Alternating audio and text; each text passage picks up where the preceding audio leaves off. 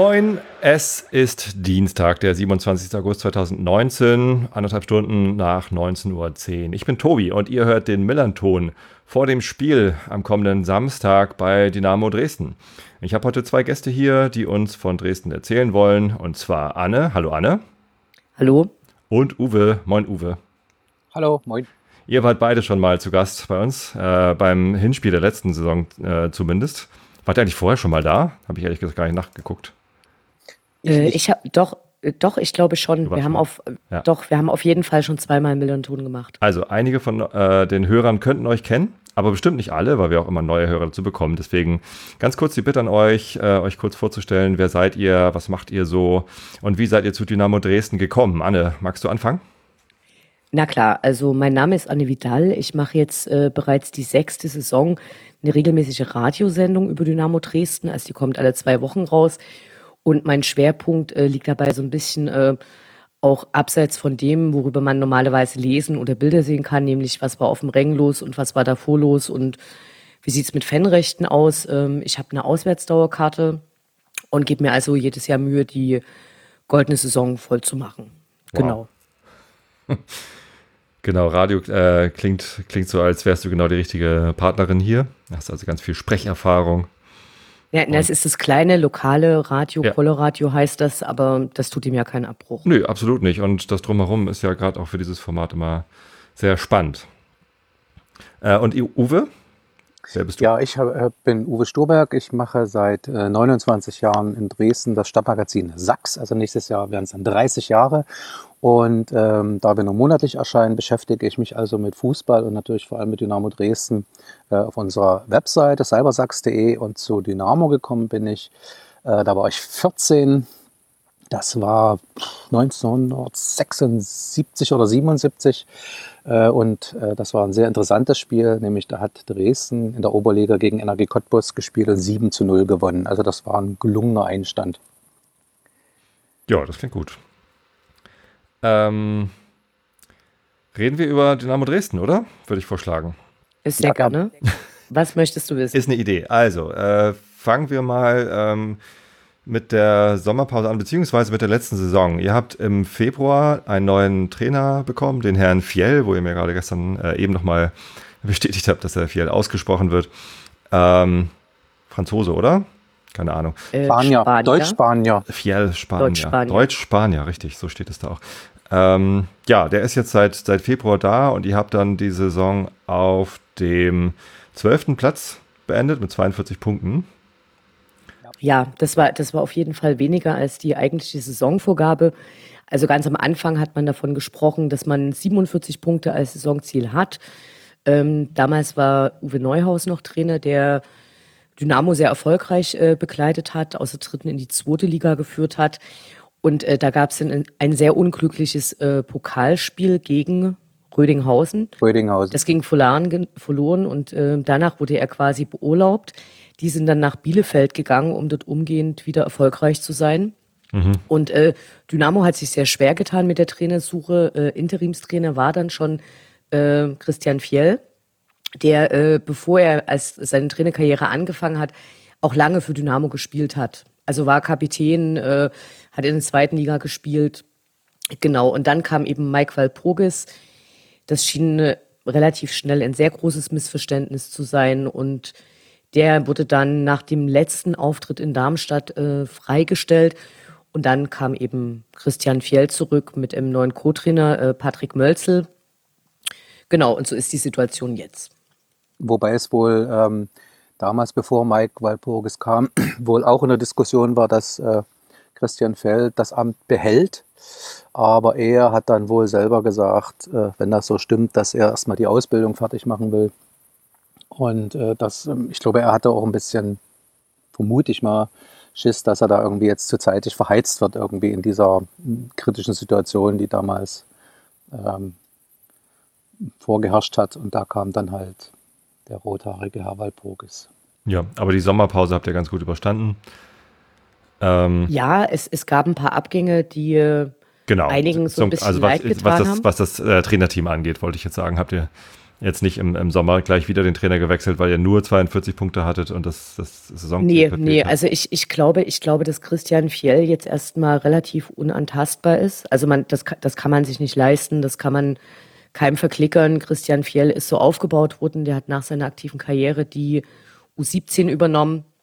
So und äh, da hat man das Vertrauen ausgesprochen. Also ich glaube, da müsste wirklich sehr, sehr, sehr, sehr viel passieren, dass man äh, die beiden da jetzt entlässt. Ich weiß nicht, Uwe, ob du es anders siehst. Das, das äh, geht ja eigentlich noch weiter. Also Ralf Minge, der Sportdirektor Ja, von stimmt, der Dynamo Dresden, hat ja bei der äh, kurz nach der Vorstellung von Christian Fell auch gesagt, dass er sein Schicksal quasi an das von Christian Fell bindet. Also ich denke, wenn Christian Fell, äh, ich sag mal, es sei denn, er wechselt den Verein aus normalen irgendwie Gründen, aber wenn Christian Fell gefeuert wird, wird Minge mitgehen. Also das, äh, das eine wird nicht ohne das andere passieren. Und ich, wenn Ralf Minge, wenn man ihn eine Weile kennt, äh, äh, kennt, Es dann ist, es weiß ist man, eigentlich ein ernst meint. undenkbares Szenario, ja. Aber, Ja. es ist eben ein, ein so äh, undenkbares äh, Super-GAU-Szenario, dass es ähm, eigentlich dann, nee, diesmal wird man wahrscheinlich so schwer Trainer denkbar, wie müssen. dass, dass, äh, dass Fabian Boll Co-Trainer von unserer Gastmannschaft ist. So, so ungefähr. Okay.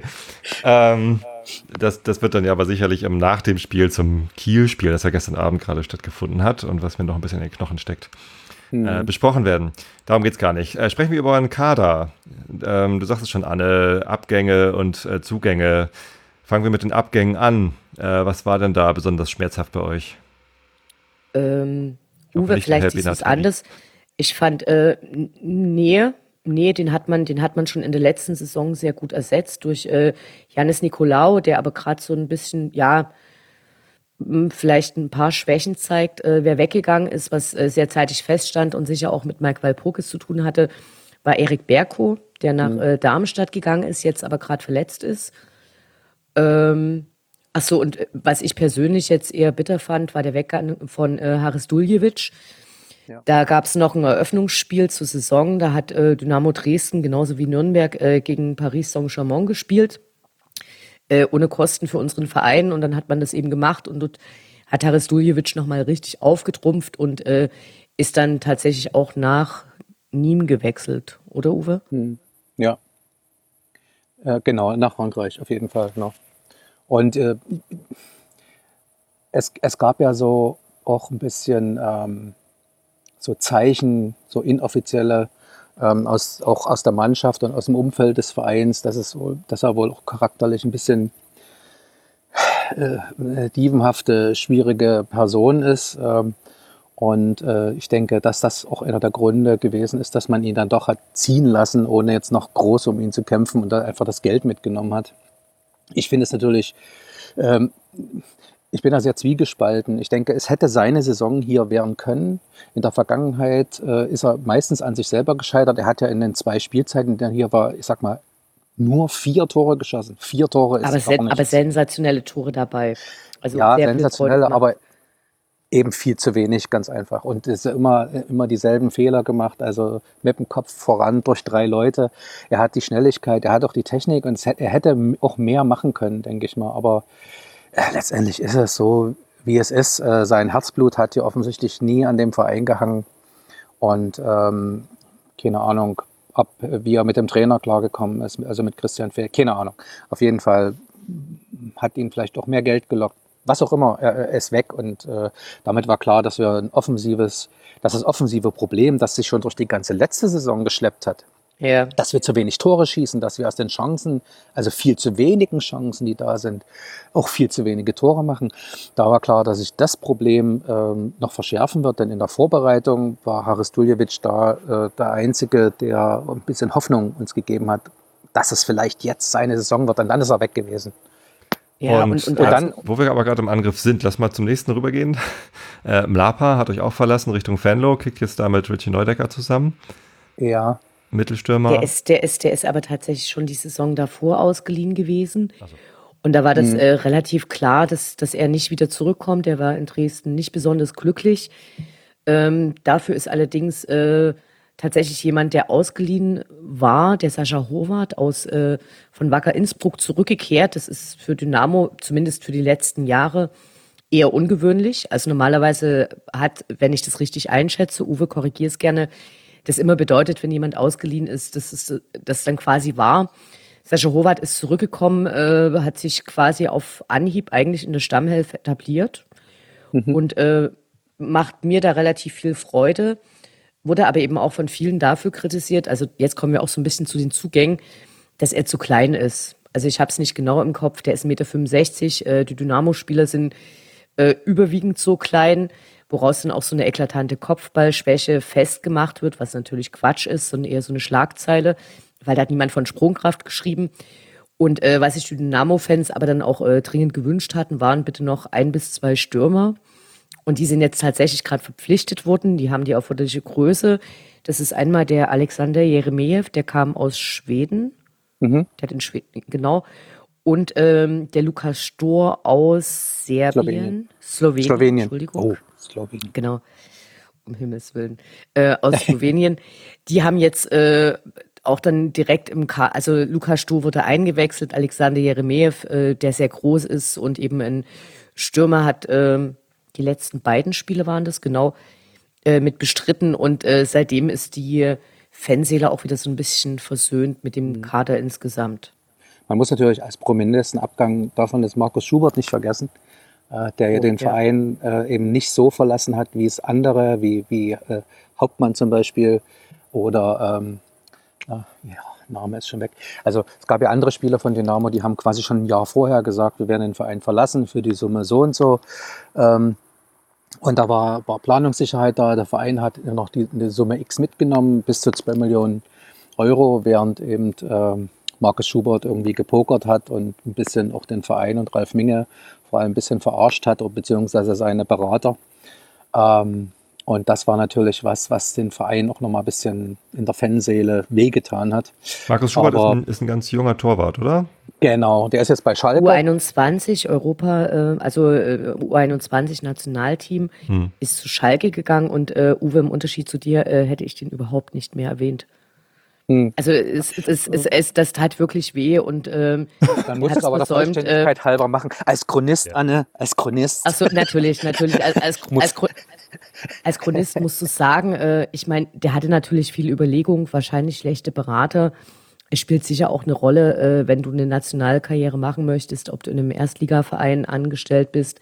Auf der anderen Seite hast du dann vielleicht weniger Spielzeit, aber ja, ganz unrühmliche Abgabe. Aber jetzt sitzt er bei Schalke auf der Bank, oder? Oder ist jetzt? Ja. Ja, ja, na klar. Er sitzt jetzt hinter Nübel sozusagen. Ja. Gut, äh, einen Abgang äh, wollen wir natürlich trotzdem noch besprechen. Ähm, und zwar ist das. Moment, jetzt habe ich die Liste hier zugemacht. Jetzt bin ich auf der Seite von Fenlo. Nee, da. Sorry, Sören Gonter natürlich. Ähm, der äh, ist ja von uns zu euch gewechselt. Ja, kom komplett äh, berechtigt. Ich denke, das ist ein guter Wechsel für ihn gewesen äh, wer nicht bei Dynamo spielen will und auch komische Interviews gibt und als Pressesprecher agiert, obwohl er die Leistung auf dem Platz nicht bringt, der gehört in Schacht. als genau. Strafe zu Aue. nö, nö, das, das hat er sich redlich verdient und äh, soll er mal machen. Ja, und wir haben zumal, ja dafür, zumal gerade, genau. Sag und wir haben ja, wir haben ja dafür, äh, wenn es auch kein Neuzugang in dem Sinne ist, sondern eher aus dem Nachwuchs, den sensationellen Kevin Ehlers jetzt hinten äh, in der Abwehr stehen. Und äh, ich muss ganz ehrlich sagen, alle haben von dem Jungen geschwärmt, wie toll der ist, aber was er da jetzt in den ersten vier Partien hingelegt hat, juiuiui, hatte ich niemals gedacht. Mit 18 hätte, spielt er da hätte, hätte niemand, 29 hätte niemand so erwartet. Unglaublich, unglaublich. Alright. Das heißt, äh, die Abgänge, die ja doch zahlreich und teilweise auch schmerzhaft waren, habt ihr äh, soweit alle ganz gut ersetzen können. Ja, also muss auch sagen, ich bin mit äh, Kevin Broll, der ja gar keine Zweitliga-Erfahrung hat, jetzt die Nummer eins ist bei uns im Tor. Ähm, Von Sonnenhof. Äh, jetzt redet, redet, niemand mehr über Markus S. Also ich muss sagen, hat sich da in den ersten zwei Spielen, also ohne dass er jetzt gepatzt hat, vielleicht noch ein bisschen eingewöhnen müssen. Aber ich muss sagen, wie, wie der Junge im Strafraum steht und auf der Linie, da gibt es eigentlich bis jetzt nichts zu meckern. Ich finde das sehr Ja, schön, wie er so emotional auf die Abgänge reagiert. Toll. Finde ich gut. Ähm, Wir, freuen, wir freuen uns aber auch immer über die Zugänge. Also von daher, ähm, da gibt es auch ein paar Schwärmereien. Ja, von wem da schwärmst du am dollsten? eher optimistisch. Also mal abgesehen Äh. jetzt von Kevin Ehlers, den wir gerade hatten. Äh, ich bin, ich freue mich besonders über einen, der ist gar kein Neuzugang, aber da wurde das Potenzial in der letzten Saison war nicht wirklich zu sehen. Äh, Barisch Artig. Die Saison äh, bisher sensationell im Zusammenspiel mit äh, Sascha Howard. Das sind quasi so die zwei kleinen Spieler auf dem Feld. Die Zwerge. So, äh, die, ich würde es nicht sagen, äh, genau, ich, äh, ich, ich finde das diskriminierend, aber genau, die finde die find ich sehr klasse. Ich glaube, dass äh, die neuen Stürmer auch äh, großartig sind und ich habe das Gefühl, dass die Saisonvorbereitung doch gar nicht so schlecht gelaufen ist, äh, wie viele das angenommen haben, weil äh, zum Beispiel der Fitnesszustand der Mannschaft tatsächlich viel besser erscheint als in der letzten Saison. Vielleicht aber auch einfach die Freude am Spielen. Ja, also die gehen wirklich bis zur 90. Minute und in der Nachspielzeit ist Tempo da, ist, ist Druck da, äh, auch wenn in den ersten zwei Spielen das äh, sich im Ergebnis nie gezeigt hat und in, Karlsruhe das ähm, vielleicht ein bisschen, klingt ein bisschen komisch von, von Fiel, ein bisschen vielleicht auch von der Aufstellung her ein bisschen naiv war, möchte ich mal das Wort gebrauchen. Ähm, das war vielleicht das Spiel, Anne, da würde ich dir widersprechen mit den langen Kerls. Äh, da war es so. Da haben wir genau deswegen auch zumindest den Ausgleich gekriegt. ja, ja, da aber- stimme ich dir zu, aber ich, ich finde ja, dass Dynamo Dresden äh, tatsächlich eher immer so eine Kopfballschwäche hat. Also auch letzte Saison, egal ob jemand, der groß war, gesprungen ist oder zu klein, immer zu spät, äh, war bisher nicht Dynamo-Stärke und in dem Spiel ist es dann tatsächlich mal richtig aufgefallen. Ja, richtig. Aber wenn, Absolut. das ist eben, wenn du einen guten Florian Ballas in einer guten Form hinten im Strafraum hast, der gewinnt jedes Kopfballduell. Jedes. Und ja, der ist dann aber dann fehlt eine natürlich- Ausnahme, was ist, ja. Dann fehlt natürlich Marco Hartmann. Ich hoffe, dass er irgendwie auch bald wiederkommt, äh, der natürlich auch ein guter Kopfballspieler ist. Wenn du zwei so eine Leute hast, die nie im Kader sind oder eben verletzt sind und dann hinten in der Abwehr fehlen, dann kriegst du eben solche blöden Kopfballtore. Das ist einfach wirklich ein Problem. Ja, das kenne ich. Verletzte Innenverteidiger können wir auch ein Lied von singen. Aber jetzt haben wir einen neuen, der sogar Tore macht. Ähm, seit gestern. Ja. Schauen wir mal, äh, wie es damit wird. Ähm, Thema Kader. Äh, von denen, die weder neu dazugekommen sind, noch äh, äh, gerade gegangen sind, über wen müssen wir noch reden? Also Kone ist ja irgendwie Superstar bei euch. Naja, Musa Kone Äh, ist, aber glaube ich, zurzeit nicht im Einsatz. Ja, also ich denke, er war jetzt zwei Spieltage nicht im Kader. Ich bin mal gespannt, was am Sonntag passiert. Ich denke, wenn er das dritte Mal nicht im Kader ist, dann denke ich, wird das noch auf eine kurzfristige Trennung hinauslaufen, weil ich glaube, dass damit wird er nicht leben können. Und ob der Verein damit leben kann, so einen Spieler dauerhaft nicht spielen zu lassen oder keine Ahnung, ob da was gewesen ist, aber sich wirklich so im Training fallen lässt, dass ein Stürmer wie Lukas Stor, der quasi gerade verpflichtet ist, von dem man gesagt hat, er ist erstmal ein Entwicklungsspieler, wir geben dem Zeit, aber er ist quasi äh, gefühlt drei Stunden nach seiner Verpflichtung, steht er schon auf dem Feld, zumindest als Einwechselspieler. Und Musa Kone äh, sitzt auf, auf der Tribüne. Da, also wenn er am Sonntag wieder nicht mal im Kader ist und nicht auf der Bank sitzt, dann wird das eine sehr schwierige Situation für beide Seiten und dann denke ich mal, muss man nochmal gucken. Klingt ja so ein bisschen so, als wären da schon Gespräche im Gang, äh, Keine die Ahnung. noch nicht öffentlich sind. Und Nee, nee, also, also äh, ich glaube, insgesamt muss man sagen, dass äh, bis zum Ende der Transferperiode tatsächlich noch was passieren kann. Also äh, es sind ja eben diese zwei neuen Stürmer gekommen. Dafür ist ein Nachwuchsspieler, von dem man sich äh, viel erwartet, Osman Attilgan, der ist gerade zu Hansa ausgeliehen worden.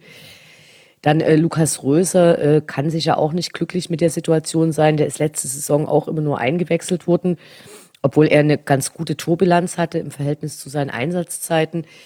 Der ist ja jetzt quasi auch wieder erstmal so ein Stück weit äh, wieder weg oder mehr im Konkurrenzkampf. Also ich kann mir vorstellen, dass es äh, da schon noch bis zum Ende der Transferperiode Änderungen geben kann. Lukas Röser steht auf transfermarkt.de auch als aktuelles Gerücht, dass er nach äh, Kaiserslautern wechseln könnte. Ja, das gab es schon mal, das Gerücht. Äh, jetzt gibt es es wieder. Also äh, da, Das andere Gerücht sagen, auf ja, ist transfermarkt.de möglich. ist, dass äh, Vried von den Bayern ehemaliger St. Pauli-Spieler Ja, das ist. auch zu euch kommen Das soll. gab es ganz geht- lange, aber ich denke, Ja, das ja. hat sich erledigt durch die zwei neuen Stürmer. Es ist ja Wahrscheinlich. sogar Christian Fehl wurde in München in der Straßenbahn gesehen. Oh. Da war das quasi dann schon fast in Sack und Tüten. äh, du, ich habe ich hab ein Foto von ihm gesehen, wo er in der Straßenbahn sitzt. Wahnsinn. Im Zusammenhang mit diesem Gerücht, ja. Vielleicht wollte er nur Weißwürste essen. Am, am Ende war er bei seinen Eltern zu Besuch und äh, ja. Gut, dann kommen wir mal zur aktuellen Saison. Äh, ihr steht mit vier Punkten genauso da wie wir. Ähm, schlechten Auftakt gehabt mit zwei Niederlagen. Da hatten wir immerhin schon einen Punkt. Dann habt ihr das Pokalspiel in Dassendorf gewonnen. Ähm, dann das erste Heimspiel äh, gegen Heidenheim gewonnen. Und jetzt auswärts das äh, 0 zu 0 in Darmstadt. Ja, ich habe mir das heute nochmal angeschaut und zwar auch im, im Vergleich zu dem, wie eure Saison losgegangen ist. Und da hat äh, meiner Meinung nach äh, dieses Jahr St. Pauli mehr parallel mit äh, Dynamo Dresden als vielen lieb sein kann. Was meinst Also, du äh, damit? Na, naja, tatsächlich, beide haben vier Punkte, äh, wir 4 zu 6, äh, ihr 5 zu 7, ihr seid einen Platz vor uns. Also die nächste Begegnung, da hängt, glaube ich, relativ viel davon ab, ähm, wie die Stimmung wird, bleibt oder äh, nach unten geht. Im Pokal hat sich Dynamo relativ schwer getan, auch wenn nicht ganz so schwer wie ihr. 2 zu 2 nach Verlängerung, dann äh, 3 zu 4 nach Elfmeter, gerade noch die Kurve gekriegt. Und ihr habt dann gestern euren ersten Sieg eingefahren gegen Kiel. Also, ähm, ach genau, und wir haben zwei Stürmer am Ende verpflichtet. Ihr habt zwei äh, Defensivleute ausgeliehen am letzten Donnerstag. Also da wird quasi noch relativ kurzfristig, während die Saison schon läuft, äh, nachjustiert. Was ich sehr interessant fand, war äh, die Pressekonferenz eures Trainers, wo ich total gern wissen würde, äh, was du davon hältst, weil prinzipiell fand ich die Ansage erstmal ja, sehr interessant. Also mir ist ja klar, warum im Leistungssport immer gesagt wird, alles super, alles wird.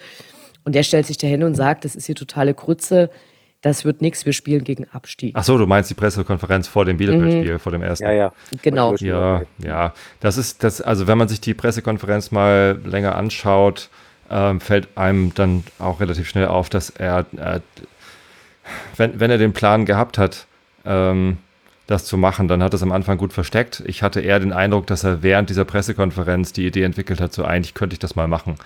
Ja, und sich dann nach und nach getraut hat, auch mal äh, Dinge rauszuhauen, weil äh, der Anfang der Pressekonferenz war, war relativ unspektakulär und es fing dann erst irgendwie nach einer ganzen Weile an, dass er dann angefangen hat, äh, sich negativ zu äußern.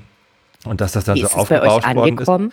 Äh, na, also erstmal ist ja, äh, ich habe, ich gucke mir solche Pressekonferenzen nicht live an. Ähm, die werden manchmal auf Facebook übertragen, aber da bin ich nicht mehr so oft und ähm, weiß es gar nicht, ob man sie, wie man sie so live verfolgen kann. Manchmal gibt es dann auf Twitter irgendwie so eine Live-Berichterstattung in, in kurzen Worten. Und ich habe davon erst tatsächlich äh, aus der Sekundärpresse erfahren, dass dann irgendwie die großen Medien irgendwie äh, halt das aufgebauscht haben und gesagt haben, oh, großer Rundumschlag von Just Luhukai und so. Und dann daraufhin habe ich mir dann die Aufzeichnung angeguckt und dachte so, naja, man kann es auch aufbauschen, wenn man möchte.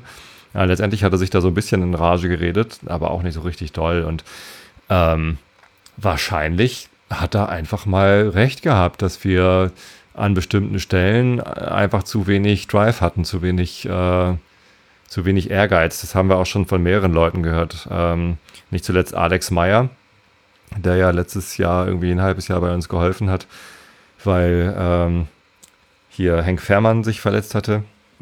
Und ähm, der hat dann auch, ich meine, äh, der, der, wohnt ja hier in Buchholz nebenan und ähm, da kriege ich manchmal irgendwie was mit, äh, was er da so seinen alten Freund gegenüber äußert und so. Ähm, der sagt dann auch, ja, so richtig hart trainiert wird er nicht und die, die lassen sich alle immer so ein bisschen schleifen und das ist irgendwie bei St. Pauli alles so ein bisschen Wohlfühlverein.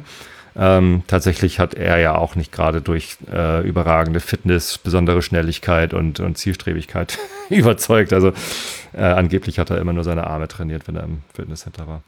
Ähm, pf, ja, also mag sein, dass Jos Luhukai da einerseits äh, ein bisschen aufrütteln wollte. andererseits äh, muss man ihm ja eingestehen, das Auftaktspiel, ich war auch da in Bielefeld, war ziemlich gut. Also da hat die Mannschaft eine, eine tolle Leistung gebracht. Ähm, und gegen, gegen Fürth hatten wir dann halt dann das Problem, dass in der 20. Minute, oder wann das war, unser Kapitän und äh, Innenverteidiger, ähm, Verteidigungschef äh, Christopher Avivor Jackson sich äh, schwer verletzt hat. Ein Wadenbeinbruch ist einfach echt nicht, nicht ganz so lustig. Äh, und das sah man halt auch schon auf dem Platz, dass das was Ernsteres ist. Und das, das nimmt das Team mit. Und wenn dann irgendwie ein Mark Hornschuh, der irgendwie nach längerer Verletzung äh, vorher in Bielefeld das erste Mal seit langer Zeit wieder auf dem Platz stand, der eigentlich geschont werden sollte, leistungsgemäß geschont werden sollte, dann äh, gleich in der 20 Minuten eingewechselt wird und so. Das, ja, also die Mannschaft hat große Herausforderungen und meistert sie meiner Ansicht nach ganz gut. Ich hatte mit Schlimmerem gerechnet. Also ich habe wirklich nicht damit gerechnet, dass wir jetzt irgendwie oben dran sind oder irgendwie nach, nach vier Spielen jetzt schon acht Punkte haben oder so. Das war nicht meine Idee, sondern ich habe sehr damit gerechnet, dass es ein sehr hakeliger Start wird und ähm, bin, bin jetzt nach dem Sieg gestern gegen Kiel ähm, sehr, sehr zufrieden, ehrlich gesagt. Wenn wir da jetzt nur einen Punkt geholt hätten oder, oder noch verloren hätten, wäre sicherlich die Enttäuschung groß von dem Start, aber das, das ist eigentlich das, was ich erwartet hätte. so. Aber, aber ist es dann so, dass ihr einfach auch äh, unter einer Torabschlussschwäche leidet oder also was, was ist das Problem, warum das, ihr da unten drinne steht? Was heißt dann unten drinne stehen? Ich meine, jetzt nach vier Spielen zu sagen, oh, ihr steht unten drin, ihr müsst euch Klar, das, Sorgen das, machen. Das, das, ist, ja das ist natürlich nicht besonders aussagefähig, aber zum Beispiel bei Dynamo war es auch so, dass die, äh, okay, das Pokalspiel war bei Dynamos unansehnlich, Karlsruhe war die zweite Halbzeit nicht schön, die erste durchaus okay. Dann fängt man nach einer Minute nach dem ersten, nach dem Führungstreffer äh, den Ausgleich. So, und aber jetzt die letzten Spiele, das sah immer total toll aus. Man hat eine überragende Eckenanzahl rausgespielt. Also ich glaube, beim ersten Spiel gegen Nürnberg waren es äh, 16 zu 1 Ecken. Hm. Und äh, dann macht man da kein Tor, dann ja, dann wird es halt schwierig. Ich finde ja sowieso, dass, dass, äh, das hat ja Anna schon erwähnt, dass es so schon eine interessante Duplizität zwischen beiden Vereinen gibt bisher. Also nicht nur die Anzahl der Punkte, die, die, die Tordifferenz und äh, dass eben zwei Niederlagen, ein Sieg, ein Unentschieden da sind, sondern eben auch äh, wie bei euch auch im ersten Spiel haben wir gegen Nürnberg den Saisonauftakt gehabt. Eigentlich wirklich gegen den äh, Bundesliga-Absteiger eine ziemlich grandiose Partie hingelegt und verlieren ja, dann gut total aus. sinnlos 1 zu 0. Also das ist das Spiel, das musst du dann irgendwie wenigstens einen Punkt holen. Äh, da verlierst du dann eben irgendwie, äh, da fällst du manchmal vom Glauben ab. Ne? Und äh, jetzt ähm, äh, in Darmstadt war es eben auch so. Ich meine, Darmstadt hat wirklich, muss man einfach so sagen, jeglichen Fußball verweigert. Ich hätte, ich hätte die nie für so schlecht gehalten. Die haben wirklich schlecht, was sie gut gemacht haben. Sie standen eben hinten mit gefühlt 20, 25 Leuten vor ihrem Strafraum und haben einfach nur Fußball vernichtet. Mehr war es nicht. Ne? Und dass man dann natürlich irgendwie zehn Minuten vorm Ende da noch irgendwie den Pfosten trifft, äh, das macht dann das Kraut eben irgendwie noch fett. Aber andererseits muss man auch sagen, äh, vergangene oder vorvergangene Saison haben wir solche Spiele dann eben in der Nachspielzeit auch noch gerne mal verloren durch irgendeine dämliche Ecke oder so. An dieser Stelle ein, einen schönen Gruß an den Hoch- und Weit-Podcast aus Darmstadt, die ja äh, sich selbst auch damit auf den Arm nehmen, dass sie halt Fußball kaputt machen und stattdessen hoch und weit bringt sich an, ja, ja, zu ihrem Podcast-Titel gemacht haben. Ähm, um deine Frage zu beantworten, wo hapert es denn äh, bei uns? Ähm, äh, ich glaube sowohl als auch. Also hinten in der Verteidigung, ähm, unsere beiden Innenverteidiger, äh, die wir aufstellen würden, wenn wir könnten, sind Avivor und Zireis. Ähm, Zireis arbeitet sich gerade zurück und Avivor ist jetzt halt erstmal wieder weg. Das heißt, sie sind beide nicht da und da muss man dann halt, äh, klar, und, und da finde ich übrigens ein Leihgeschäft für ein Jahr äh, total sinnvoll. Äh, man hat ja die Hoffnung, dass dann nächstes Jahr vielleicht Avivor und Zireis wieder da sind oder so. Also das äh, jetzt irgendwie noch einen zu kaufen, äh, wäre wahrscheinlich auch Quatsch gewesen. Der Kader ist eh viel zu groß. Wir haben ja irgendwie über 30 Spieler im Kader. Oh, okay. 34, das, ja, weil halt so viele verletzt sind. So, brauch, mhm. Wir brauchen so viele auch. Mit, mit viel weniger wäre es nicht gut. Wir haben vielleicht zu viele Verträge verlängert im letzten Jahr. Das fanden wir zwar alle ganz toll, dass laute Verträge verlängert werden, aber irgendwie nimmt einem das jetzt so ein bisschen den Spielraum. Und im Angriff fehlt Hank Fährmann halt auch immer noch. Ähm, äh, super Typ, der, der wurde durch Alex Meyer ersetzt quasi in der letzten Saison. Äh, Alex Meyer ist wieder weg. Äh, Diamantakos hat eine super Entwicklung gemacht unter Jos Luhukai, passt auch viel besser zu dem äh, aggressiveren äh, Spiel, das Luhukai äh, reingebracht hat. Und jetzt haben wir mit Gyökeres auch einen Schweden, äh, wieder eine Parallele, ja. ähm, äh, rangeholt.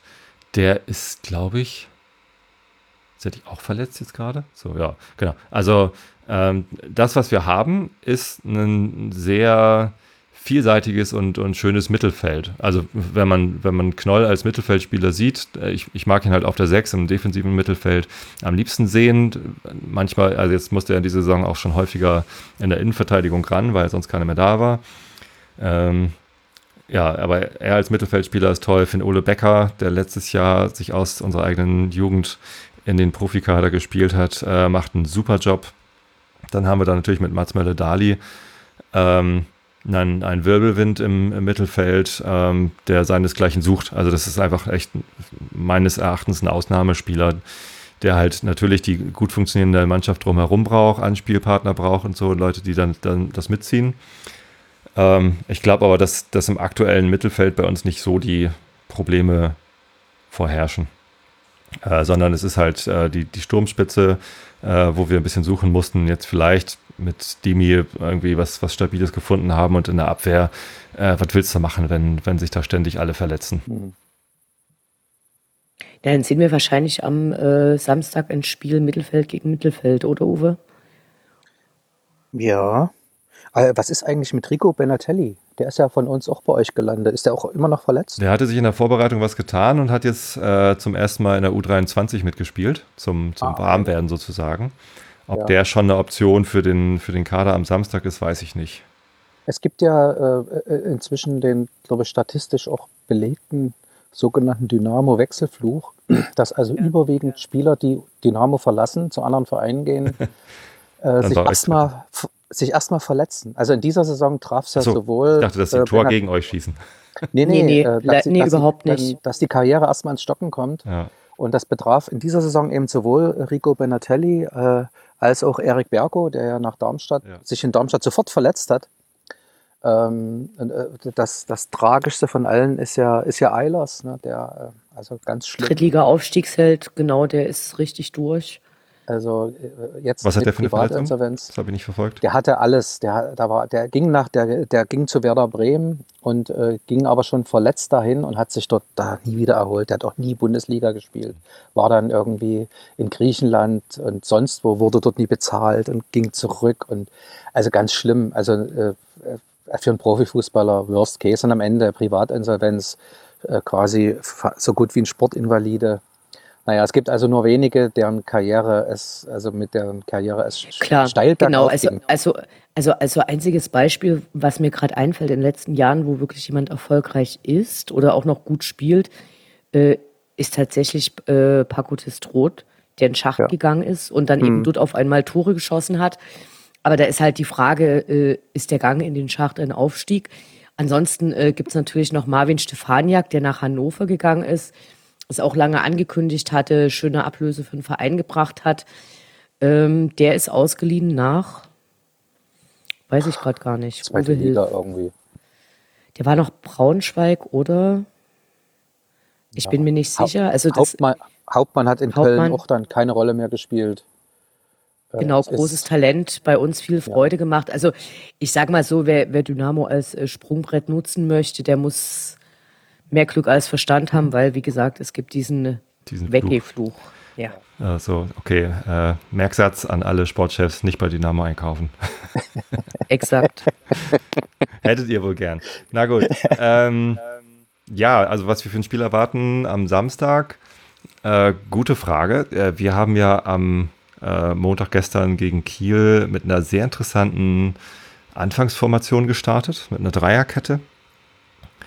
Ähm, da hatten wir den neuen Lawrence als einzigen Innenverteidiger und dann äh, Kalla als Rechtsverteidiger, unseren altehrwürdigen Fußballgott und links Bubala, ähm, obwohl wir Penny als zweiten Linksverteidiger geholt haben. Unsere neue Nummer 17. Endlich haben wir wieder eine Nummer 17.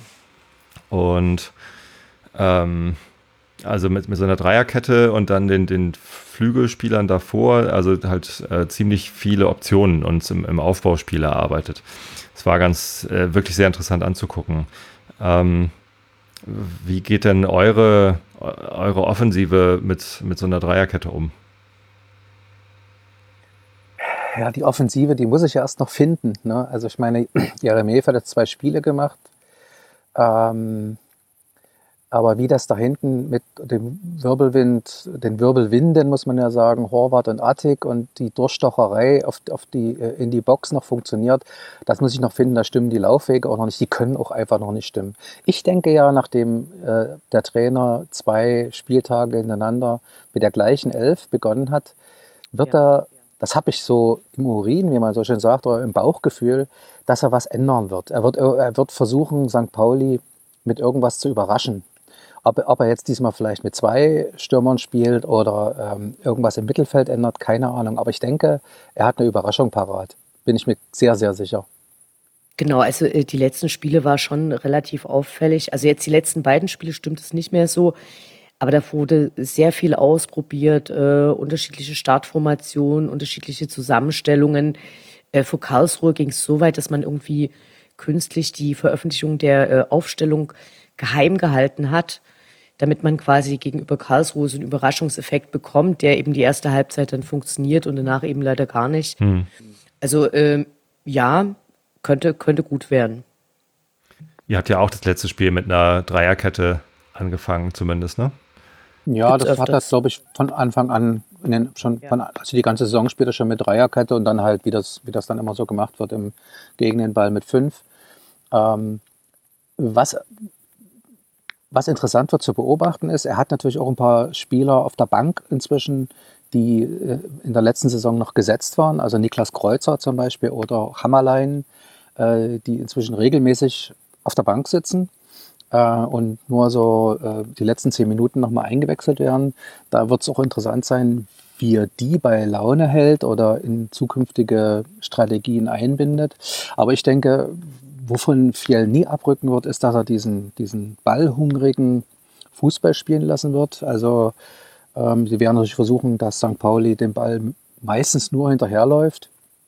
Ähm, und das kann natürlich, wenn, das, wenn sie das gut machen, wie zum Beispiel gegen Heidenheim, das kann dem Gegner den Nerv rauben. Also ich habe das noch gute Erinnerung, wie Schnatterer, äh, der ja nur ein sehr erfahrener mhm. Fußballspieler mhm. ist, nach 20 Minuten an der, Seitenlinie, an der Seitenlinie stand und mit seinem Trainer ein, ein völlig entnervtes Gespräch geführt hat und eigentlich, glaube ich, am liebsten schon nach Hause gefahren wäre, weil sie nicht zum Fußballspielen gekommen sind, sind nur hinterhergelaufen. Ja. Und ähm, da muss man als Gegner schon die Nerven haben, dagegen zu halten. Und dann hoffen wir natürlich, dass wir äh, diesmal vielleicht auch schon in der ersten Halbzeit mal ein, zwei Tore schießen. Dann müsst ihr aber erst an Lawrence vorbeikommen. Was ist denn euer Tipp für, für Samstag? Also, also ich, ich, tippe prinzipiell nicht, weil ich gehe immer von der Niederlage aus, damit ich hinterher enttäuscht bin, beziehungsweise mich dann umso mehr freue. Also ich bin da überhaupt keine Koryphäe. Also ich sage, äh, es wird äh, ein Tor Unterschiedsspiel, also entweder 2-1 oder 1-0. Ich hoffe, du hast recht, Uwe. Ja, das war klar. Genau, ich bin tatsächlich eher optimistisch. Also nach gestern Abend ist natürlich die Euphorie noch äh, da in mir. äh, ja, die, die, Euphorie hatten wir nach Heidenheim auch. Dann kam, dann, dann kam, dann kam Darmstadt. Ja, ich, ähm, ich weiß, dass ich mit meiner Euphorie dann häufig auch enttäuscht werde, aber ich fahre ja auch hin. Äh, es ist das erste Mal, dass ich äh, zu einem Spiel bei den Namo Dresden fahre. Bringe übrigens oh, auch meine, meine kleine Tochter mit. Dankeschön. Mhm. Und das wird natürlich ein schöner Ausflug. Und natürlich hoffen wir dann auch auf einen Auswärtssieg bei euch, ähm, wie auch immer wir den erringen können. Ja, ein, ein Torunterschied äh, kann ich mir auch nicht vorstellen, dass da viel mehr Torunterschied sind. Es sei denn, ihr gewinnt 4 zu 0. Das kann auch passieren. Wer weiß das schon. Wer weiß. Es ist ja immer, es ist ja immer noch eins meiner äh, Lieblingsspiele gegen St. Pauli. Ist schon einige Jahre her. War natürlich auch in der zweiten Liga, als wir 2-0 noch umgebogen haben in den 3 oder 4-2. Ich weiß es gar nicht mehr genau. Auf jeden Fall hat Philipp Trojan dann noch bei uns gespielt und ein Tor geschossen. Trojan. Ja, toller Mann. Ja, ja. Ja, den fand ich auch mal toll. Viel früher. Ein bisschen früher. Genau, ja, die Gesamtbilanz äh, ist ja relativ ausgeglichen. Also mhm. wir haben 16 Spiele gegeneinander gespielt, sechsmal haben wir gewonnen, sechsmal habt ihr gewonnen, viermal unentschieden. Äh, oh, das hätte ich jetzt nicht erwartet. Okay. Wenn man es auf die zweite Liga runterbricht, äh, gehen die zwei Siege aus der Regionalliga Nord für euch flöten. ähm, ah, okay. Ja, äh, allerdings habt, äh, haben wir beide eine gute Heimbilanz. Also ihr habt viermal zu Hause gewonnen, wir haben zweimal bei euch gewonnen. Ähm, wir haben viermal zu Hause gewonnen und zweimal bei uns war unentschieden. Also ihr habt Ja. noch nicht am Millantor gewonnen. Ähm, aber jetzt ist ja bei Dank, euch. danke, dass, danke, dass du uns erinnerst. Äh, in der letzten Saison wären das noch schlechte Aussichten gewesen, weil äh, Dynamo galt früher ja wirklich immer als eine Mannschaft mit Heimvorteil. Das hat man äh, mindestens in der letzten Saison, ich weiß nicht, ob auch schon die davor, äh, ziemlich komplett eingebüßt. Also das war äh, für alle, die nicht auswärts gefahren sind, alles immer eher sehr niederschmetternd, weil man es nicht geschafft hat zu gewinnen, egal vor welcher Kulisse. Und das ändert sich jetzt aber gerade langsam wieder und ich hoffe natürlich, dass, es, dass sich das verstärkt, dass es wieder so wird. Das hatte sich vor allem zum Ende der letzten Saison geändert, als dann natürlich mit dem Highlight dann nach Paderborn besiegt wurde im letzten Spieltag. Union haben wir besiegt, glaube ich. 32. Spieltag waren wir bei euch und haben 2-1 verloren. Also, und ihr habt auch verloren, genau. Ja, ja. So wie sich das gehört. Na, mal In sehen. Dresden. Genau. Ähm, ja, so viel zum, zum Sportlichen, oder? Habt ihr noch was Auf jeden Fall. zum Sportlichen? Hoffen wir auf ein, auf ein gutes Spiel. Kommen wir ein bisschen zum Drumherum. Wie ich schon sagte, ich komme zum ersten Mal. Es gibt eine Bahngruppenfahrt ähm, vom, vom Fanladen organisiert. Da fahre ich mit meiner kleinen Tochter mit. Die ist elf. Ähm, und ja, also es, es gibt ja so ein bisschen Spannung zwischen den äh, äh, Ultra-Fangruppierungen, ähm, was sich auch immer wieder durch ähm, alberne Transparente zeigt. Hm. Äh, als ihr zuletzt bei uns wart, äh, beim, beim Hinspiel, äh, letztes Jahr im Dezember, ähm, ja, also meine Frau war mit im Stadion, wenn sie dann solche Sachen lesen muss wie, ähm, ach, ich will das Wort gar nicht über. Wir müssen es es gar nicht wiederholen. Wir müssen es nicht Ich will, wiederholen. ich, ich, ich, will, ich, ich will auch nicht die Sicht deiner Frau rela relativieren, aber als äh, weiblicher Fan, der im Blog steht, wo das hochgehalten wird, äh, wird man ja quasi nochmal komplett rausgerechnet. Also dann Ja. ist man ja gar nicht mehr im Stadion vorhanden. Ja, äh, meine Erwartung ist so ein bisschen, äh, also die große Frage ist, wer schafft es, geschmackloser aufzutreten? Ähm, das scheint der Wettbewerb wird- zu sein, oder? ja, sex, also ich meine, ich sage mal so, äh, St. Pauli äh, hat teilweise da auch immer gut vorgelegt. Beim letzten Spiel mit dieser äh, Hammer- und Sichel-Sache, wo man jetzt auch diskutieren könnte, ob das dem emanzipatorischen Anspruch der St. Pauli-Fanszene gerecht wird. Äh, oder auch mit diesem berühmten Transparent schon eure Großeltern haben für Dresden gebrannt. St. Pauli weiß, wie sie treffen können. Ähm, Dynamo wird kontern. Wie tief das Niveau sein wird, äh, wir werden es erfahren. Ja, es ist ja auch sehr einfach, St. Pauli-Fans zu provozieren. Ja. Ich, ich bin ja, äh, da ist Anne vielleicht ein bisschen anderer Meinung, keine Ahnung, musst du mich, musst du mich dann korrigieren. Ich finde das ja sowieso ähm, alles, also ich stehe ja mehr drauf, den eigenen Verein zu supporten, beding bedingungslos. Das Verhöhnen des Gegners ist ja irgendwie, gehört dazu, aber es muss eigentlich nicht sein. Also ich habe das mal selber erlebt, ich war mal, also ich habe, äh, ich verfolge äh, noch einen anderen norddeutschen Verein. Es ist nicht der HSV, es ist Werder Bremen. Und ich war mal im, Wer im Werder-Block in Leipzig. Ähm, und das fand ich atmosphärisch sensationell. Da wurde 90 Minuten die eigene Mannschaft gepusht und überhaupt nichts anderes, obwohl jetzt diese Brause-Mannschaft ja genug andere Angriffsfläche bietet per se, äh, hat das überhaupt keine Rolle gespielt. Die haben nur den, die eigene Mannschaft supportet. Das fand ich atmosphärisch und inhaltlich einfach nur sensationell. Und sowas würde ich mir irgendwie auch mal wünschen. Also wenn ich dann höre, auch diese, als der Elfmeter gegen Heidenheim gegeben wurde und der Schiedsrichter dann eben nach Videobeweis dann dabei geblieben ist. Und wenn dann so eine Sprüche kommen, wie schlag dem Schiri die Schädeldecke ein, ich denke, oh nein, oh nein, das Ja, ist unter, doch jetzt... unter, unter aller Sau. Ich meine, was ich tatsächlich ein bisschen anders sehe, ist, ich finde es total legitim, äh, Gegner zu beleidigen. Zum Beispiel auch, äh, also was mir so vor zwei Jahren gut gefallen hat, als es die großen Proteste gegen DFB gab, die, glaube ich, auch wieder an Fahrt aufnehmen werden, äh, war schon das gemeinsame Singen, Fußballmafia, DFB, und dann beleidigt man sich hinterher eine Runde, um zu zeigen, äh, So es gibt da halt noch. Unterschiede und ich mag das zum Beispiel total gerne, wenn man äh, Gegner verhöhnt, die gar nicht auf dem Platz sind. Das, da- damit kann ich so gar nichts anfangen. Also dieses, äh, Äh, das, doch, das, ich, ich finde, ich find, das, das hat so einen gewissen. Äh, habt ihr so so, die ihr egal. dann Ja, so Samstag Scheiß bis Alle, Aue läuft- ja, auch- läuft auch, wenn Aue gar nicht spielt. Ja, auch, auch Scheiß Hansa Rostock, auch ähm, wer vielleicht zusammen. Wer nicht, wer nicht hüpft, ist Magdeburger, große Klassiker. Äh, doch, das finde ich, das finde ich durchaus legitim. Dann gibt es natürlich ganz viele Gesänge, die ich nicht gut finde. Ne? Also wo man dann auch merkt, so, ja, das wird jetzt nicht so begeistert getragen. Also ich glaube schon, dass man äh, Gegner auch ähm, intelligent verhören kann. Also keine Ahnung, zum Beispiel die Choreo letztes Jahr äh, gegen HSV hat mir gut gefallen. Äh, noch heute werden im Tal der ahnungslosen Dinos gejagt. Und da hatte man so Fred Feuerstein und das war total witzig. Und dann äh, beim Rückspiel, ach genau, äh, wenn wir in die Elbe scheißen, habt ihr in Hamburg was zu beißen. Und dann äh, war das halt mit beweglichen Kotfahnen ausgestattet, wo ich dann auch sage, so ja, nee, finde ich ziemlich doof. Die Kritik habe ich angebracht, dann wurde mir gesagt, es wird dieses Jahr noch viel schlimmer. Oh. Ja, was, was soll man dazu sagen? Also zielgerichtete also, äh, Latte unterbieten, ja. Es ist schade, aber, aber finde ich gut, dass du äh, da Kritik äußerst, denn äh, ich glaube, sowas kann man auch nur von innen irgendwie gut, gut beackern. Wenn man sowas versucht ja, von außen zu sagen, so ihr seid aber schlechte Fans, dann äh, reagiert man ja eher kontra.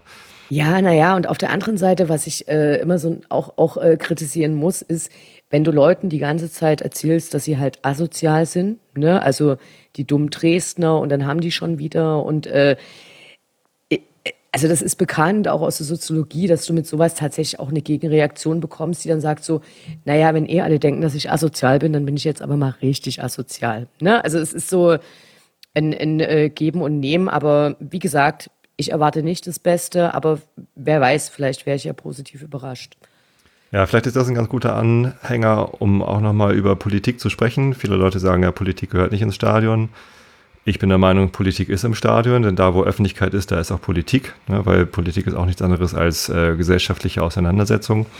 Hm. Ähm, und äh, wahrscheinlich ist es so, wenn die äh, Dresden-Fans immer als äh, rechtsradikal äh, dargestellt werden, dann äh, nehmen sie das auch äh, dankend an, oder, oder wie, wie funktioniert das bei euch? Äh, nee, kann ich, kann ich direkt ein Gegenbeispiel nennen. Also es gab zum Beispiel nach dem äh, Auftritt von der Football Army Dynamo Dresden in Karlsruhe äh, von Lutz Bachmann, das ist dieser äh, mehrfach verurteilte Kriminelle, der Pegida leitet und mhm. von den Spendengeldern auf Ibiza lebt.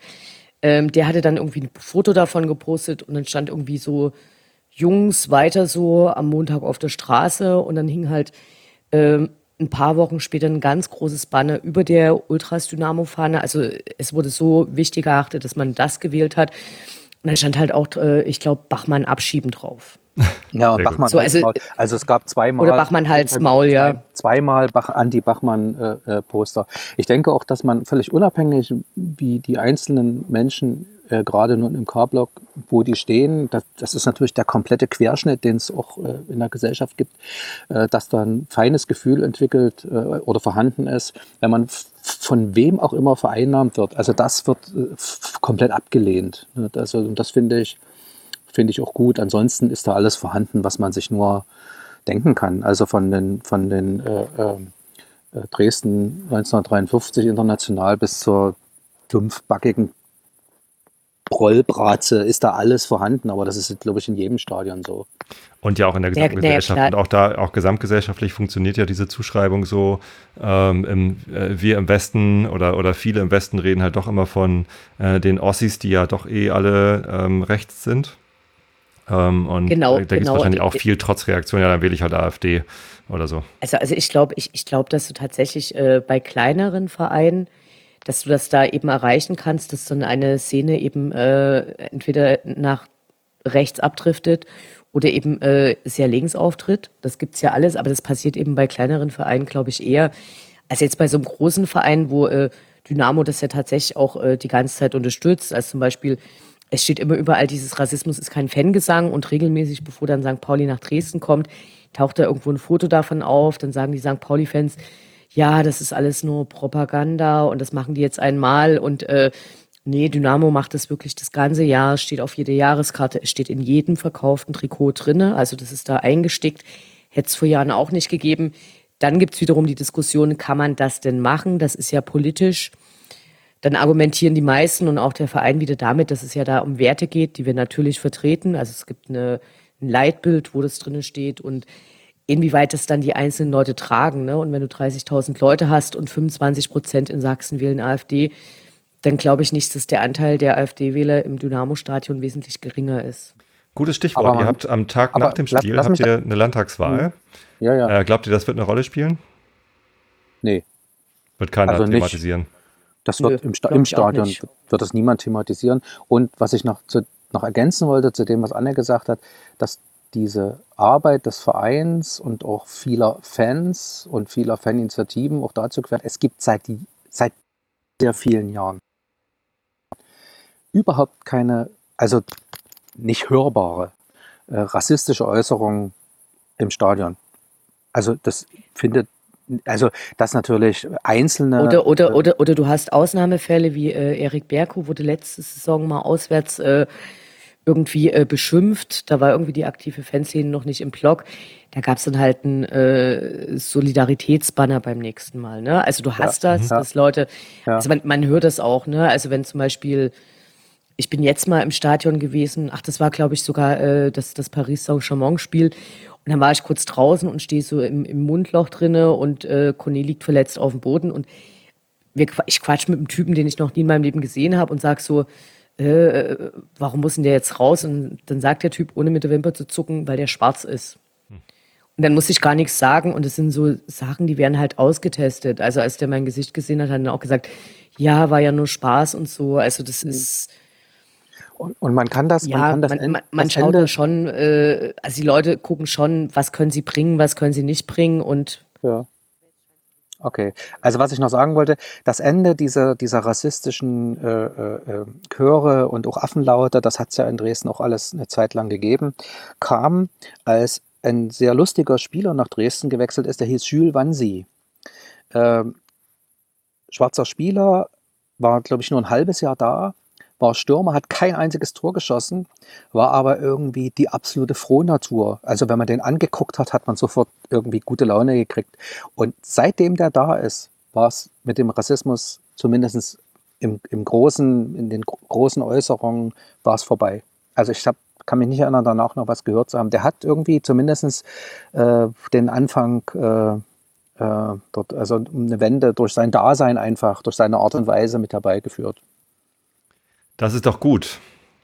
Ja, ja also ich habe ja auch ein paar Dynamo-Fans in meiner Twitter-Timeline, die ich über meine Podcasting-Welt kenne. Und äh, die sehe ich eigentlich immer nur im Love Dynamo Hate Racism T-Shirt. Ähm, da gibt es ja auch eine, eine, Szene. Ich wünsche euch, dass die immer größer wird, diese Szene, die das auch laut sagt und, und dafür auf, hm. aufsteht.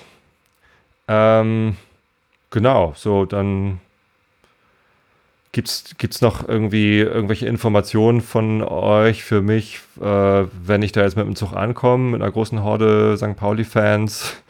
Äh, worauf muss ich achten? Wie komme ich jetzt vom Hauptbahnhof zum Stadion? Äh, äh wisst also, ihr das also überhaupt? Ihr seid ja keine Gästefans in der eigenen Stadt. Aber. Genau, das, das, das, das ist so diese ganz große Diskrepanz zwischen Heim- und Gästefans, die du, glaube ich, in jedem Stadion äh, in Europa findest.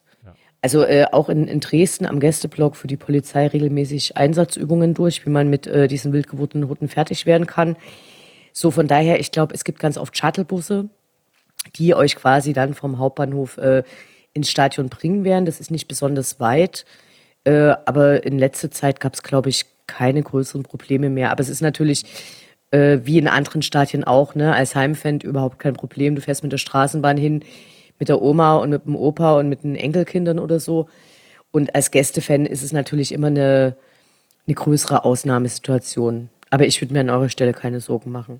Also es gab, ich glaube, die einzigen Probleme, die es in letzter Zeit mal gab, war, ich glaube, das war Paderborn und glaube ich auch sogar Nürnberg. Da waren irgendwie so Zweier-, Dreier-Gruppen, die gedacht haben, es ist irgendwie mega cool, mit dem Nürnberg-Schal zu zweit durch die Stadt zu laufen nach dem Spiel, das auch verloren wurde also zumindest durch Dresden, äh, dass da irgendwie ein Schal weggenommen wurde oder so. Aber irgendwie, dass es äh, also größere Auseinandersetzungen zwischen Heim- und Gästen, Gästefans gab in Dresden, kann ich mich gar nicht erinnern, wann das zum letzten Mal so war. Es gab vor vielen Jahren mal die Situation, dass der der Bus der St. Pauli-Spieler in Dresden mit Stein beworfen worden ist, aber es ist etliche Jahre her. Ja, weil die, weil, weil die äh, einfach das eine Wichtige nicht beachtet haben. Dieser Bus ist statt, wie es alle machen und wie es auch die Straßenverkehrsordnung am Stadion vorsieht, nach links abgebogen, äh, nach rechts, nach links abgebogen und anstatt nach ist, rechts. Dann wird an der, dann wird an der Ampel rot, wenn der Bus ist. Und was ist genau an dieser Ampel? Die Fankneipe,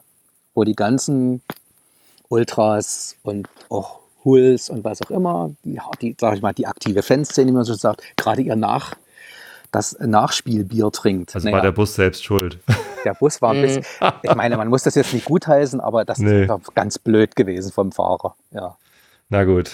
Ähm. Aber ich meine, ich trage ja auswärts auch äh, nicht in der Innenstadt äh, irgendwo mein Dynamo-Schal, ne? Also das ist so, ich glaube, wenn man, wenn man da so, also ich glaube, die Polizei ist gefährlicher als die Fans, solange ihr da ganz normal am Stadion ankommt und so sollte eigentlich alles okay sein. Hm. Wir werden uns ja. benehmen. Ich weiß nicht, ob du das bestimmen kannst. Ob ich mich benehme? nee, ob du das bestimmen kannst, dass sich alle benehmen. Nee, muss, du Kann bestimmen, ja, dass meine Tochter Vorbild sich für deine Tochter sein. Genau. Äh, außerdem sind wir noch verabredet äh, mit Dynamo-Fans am, am, Hauptbahnhof.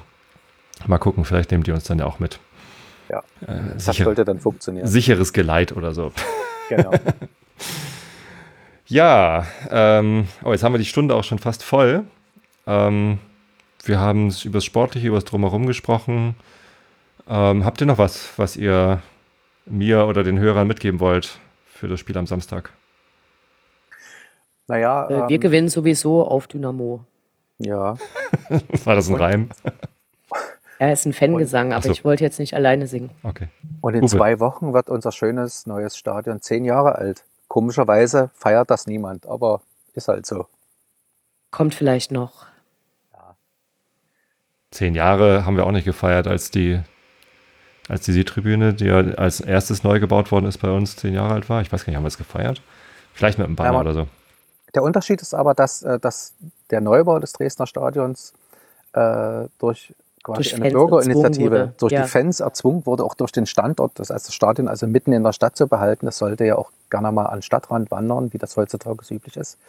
Aber da hat eben dann wirklich äh, eine Bürgerinitiative aus Fans dafür gesorgt, dass dieses Stadion da gebaut wird, wo es jetzt eben auch noch steht. Und das ist schon was Besonderes in der deutschen Fußballwelt, denke ich mal. So ein Stadion mitten in der Stadt ist äh, was Schönes. Nee, dass, dass, dass die Fans auch dafür sorgen, dass das so gemacht wird. Ja, Finde ich gut. Äh, ihr habt ja noch drei Wochen Zeit bis zum nächsten Heimspiel gegen Jan Regensburg, äh, was vorzubereiten. Das, das, wird dann unser dritter Saisonsieg. Schauen wir mal. gut, dann äh, bleibt mir noch Danke zu sagen an euch beide für dieses äh, vor dem Spielgespräch. Wir hören uns nach dem Spiel wieder. Müssen wir noch einen Termin abmachen, kriegen wir hin. Machen wir offline. Ähm, mein Dank an alle Hörer für die Aufmerksamkeit. Vielen Dank fürs Zuhören. Und wenn ihr in Sachsen wohnt, in Dresden zum Beispiel oder drumherum, dann denkt dran, am Sonntag nicht irgendwie den Auswärtssieg äh, zu lange feiern, sondern wählen gehen und am besten was Demokratisches. Genau. Bis zum nächsten Mal. Tschüss. Bis zum nächsten Mal. Ciao.